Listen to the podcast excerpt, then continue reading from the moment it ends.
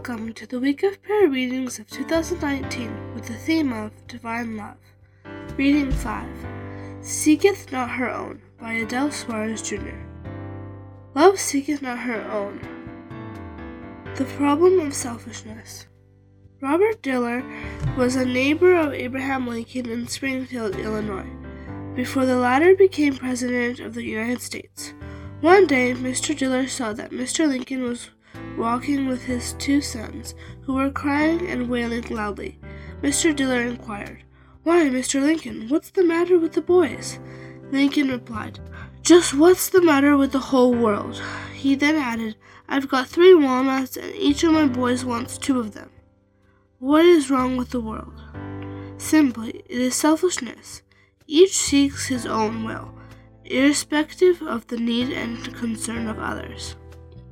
The great German reformer Dr. Martin Luther recognized the danger of selfishness that was engraved in the very fiber of every human being.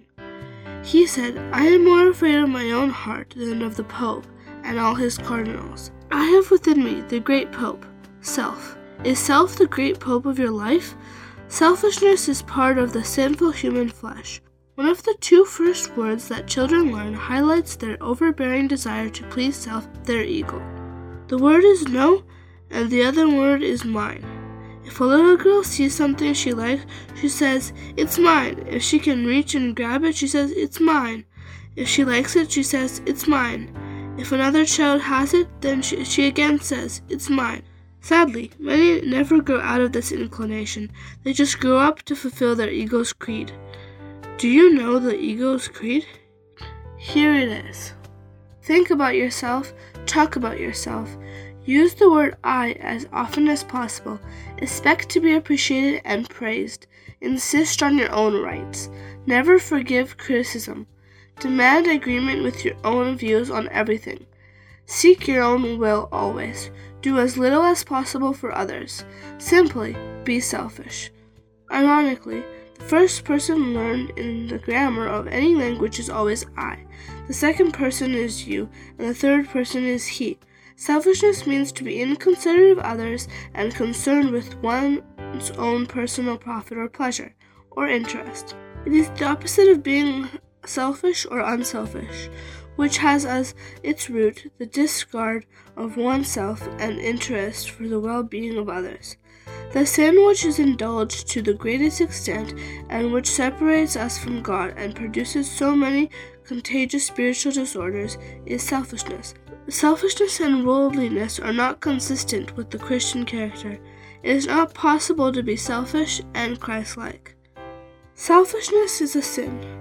Selfishness is a sin. It is transgression of the tenth commandment. It seeks its own will, without any concern for the well being of others, and only to satisfy the desires, passions, and instincts prompted by the sinful flesh or the old man. The selfish person walks on the right of the others to uphold his ego's right at all costs. I believe that selfishness is also at the root of many mental disorders that afflict our world today, cause of martial dissatisfaction, and a culprit for interpersonal problems. At least two of the diagnostic criteria used to assess the narcissist personality disorder are related to selfishness. Takes advantage of others to achieve his or her own ends. Lack empathy, that is, such people are unwilling to recognize or identify with the feelings and need of others. Those who are selfish continually, consciously or unconsciously, seek their own will, interest, desire, and purpose. Thus, there seem to be two kinds of people on earth those who are continually thinking of their own rights, and those who are continually thinking of their duties. Those who always insist upon their privileges, and those who always remember their responsibilities. Those who are always thinking of what life owes them, and those who never forget what they owe life. Which are you? A New Language and Credo. The Apostle Paul, in writing to the Gentile converts in Corinth, knew their inmate struggles with selfishness. They were suing one another in court. They were committing incest. They were speaking gibberish tongues to show off. They were dividing the church by siding with different cliques as followers of Apollos. Cephas, or Paul. So, Paul, in at least three places in his letter, emphasizes that the Christian must not seek his or her own interest at the expense of others. Let no man seek his own, but every man another's wealth. 1 Corinthians 10, verse 24. This was a novel idea to the Greeks. They were taught from childhood to make a profit at any cost, even if it meant dishonesty in commercial dealings. Paul sought to teach them a new, better, more excellent way. 1 Corinthians 12, verse 31. What do we seek? Jesus asked the two disciples who were following him, What seek ye? 1 John 1, 38. The unconverted seek pleasure, friends, convenience, comfort, fame, wealth, and honor. But we, like the Greeks that would come to Christ, need to say, We would see Jesus. John 12, verse 21. Likewise, the world wants to see Jesus in you. This is what Paul wanted to teach his Corinthian friends and fellow believers. He wanted them to follow the love of Jesus. If any man love not the Lord Jesus Christ, let him be anathema. 1 Corinthians 16, verse 22. On a practical level, loving, selfless Christians remember others in their prayers. They pray for their needs, conversion, and well being. Loving, selfless Christians praise God, not self. In church elections, they vote for, not for themselves, but for others. With their funds, they contribute to others' needs, not to just to provide for themselves. Since repetition is the mother of wisdom, Paul repeated the principle to not seek your own and gave a powerful Christian proof for doing so. He cited his own behavior as an example and the reason for it the salvation of souls. Even as I please all men in all things, not seeking my own profit, but the profit of many, that they may be saved. 1 Corinthians 10, verse 33.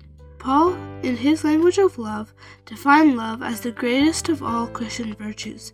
1 Corinthians 13, 13.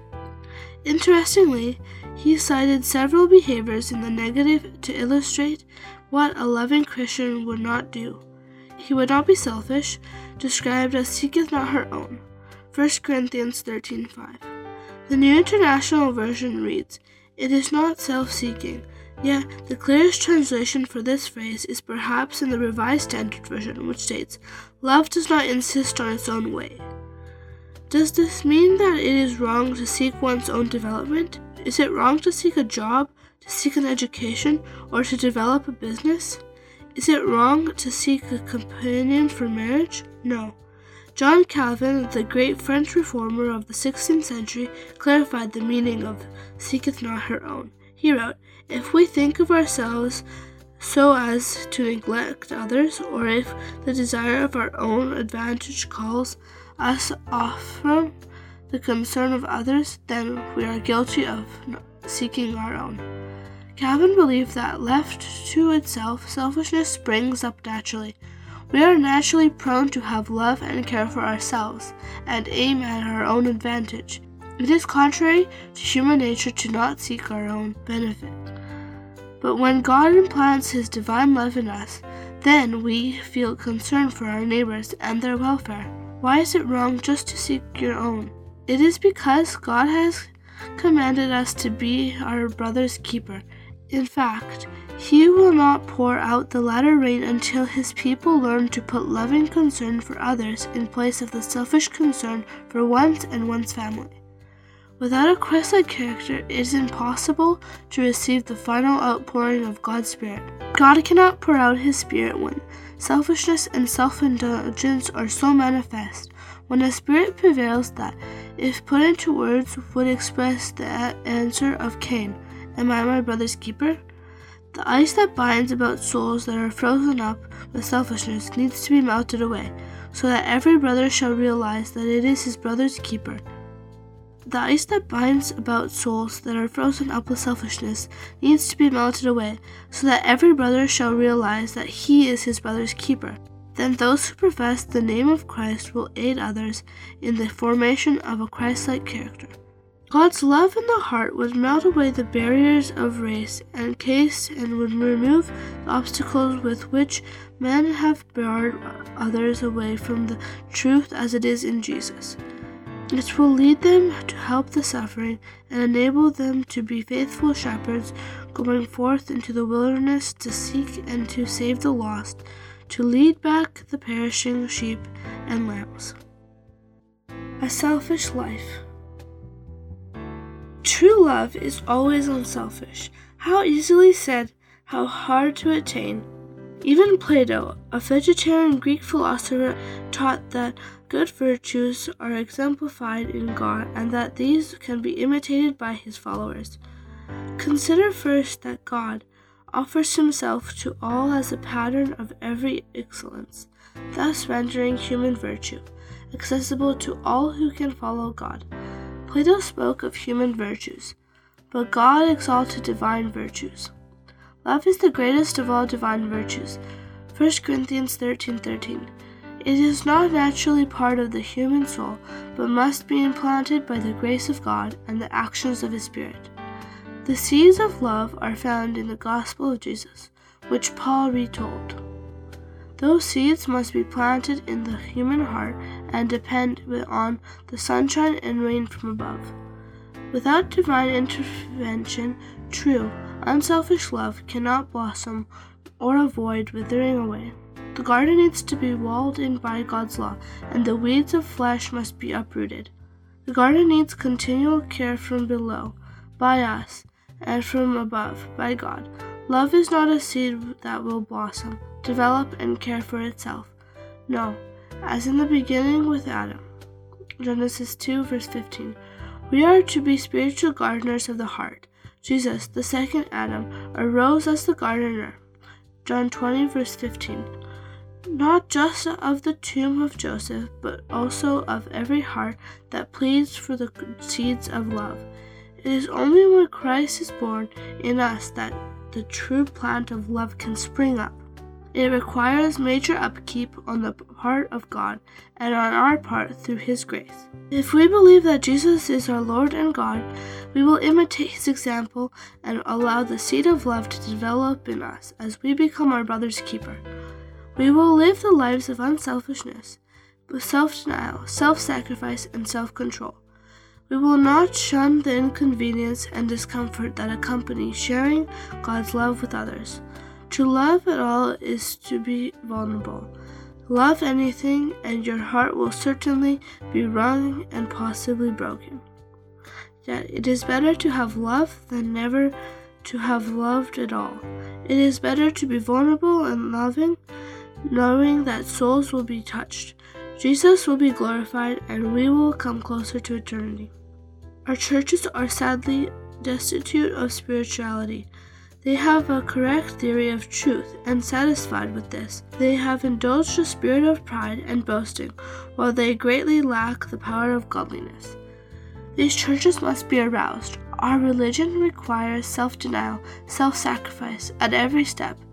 Jesus came down from heaven to teach us how to live, and while on earth we went about doing good.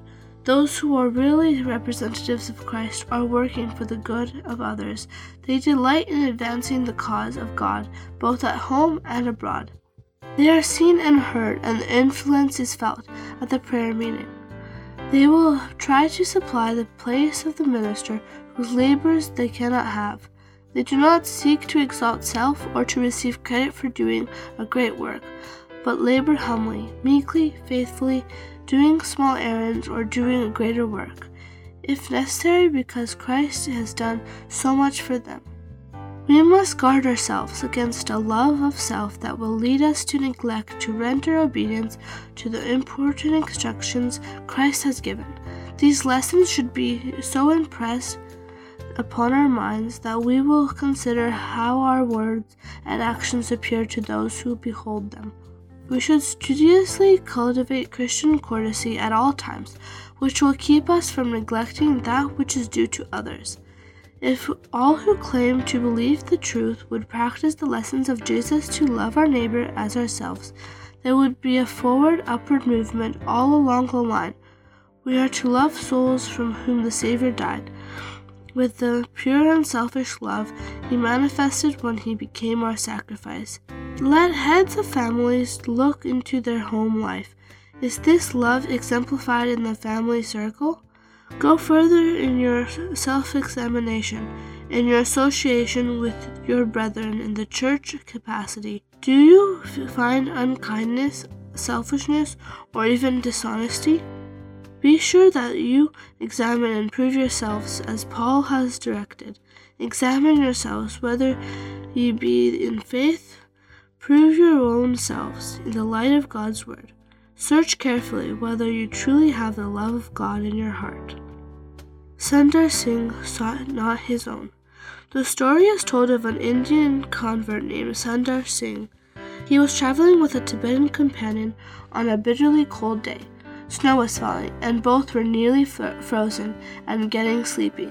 Suddenly, as they neared a precipice, they beheld in the distance a man who had slipped over the edge, fallen, and was almost dead. Sundar suggested that they both help carry the wounded man to safety, but the Tibetan refused, claiming that they needed to save themselves. The Tibetan went on alone. Sundar sought not his own convenience or interest as the Tibetan. With difficulty, Sundar managed to carry the dying man up a slope and onto his back. He struggled to go on for hours. Surprisingly, he came across another man in the snow who was frozen to death. It was the body of his own Tibetan companion. Sundar went on, and as he walked through the snow, the body of the man he was carrying became warm, and his own body grew warm through his exertions. At last, they reached a village where they were taken into a house. They had survived. It was then that Sundar understood the words of Jesus For whosoever will save his life shall lose it, but whosoever shall lose his life for my sake and the gospel's, the same shall save it. Mark 8, verse 35. Sundar sought not his own interest, but the interest of the injured man. Did not Jesus do the same? Will you too seek not your own in the new year 2020? In optometry, a vision of 2020 is considered good eyesight. Therefore, may you see the mission of love that the Lord wants you to fulfill in 2020. I pray that you will have that special heavenly, unselfish love and seized by faith and seeketh not her own. Amen. You can find the link to the complete week of prayer readings in the description. May God bless you.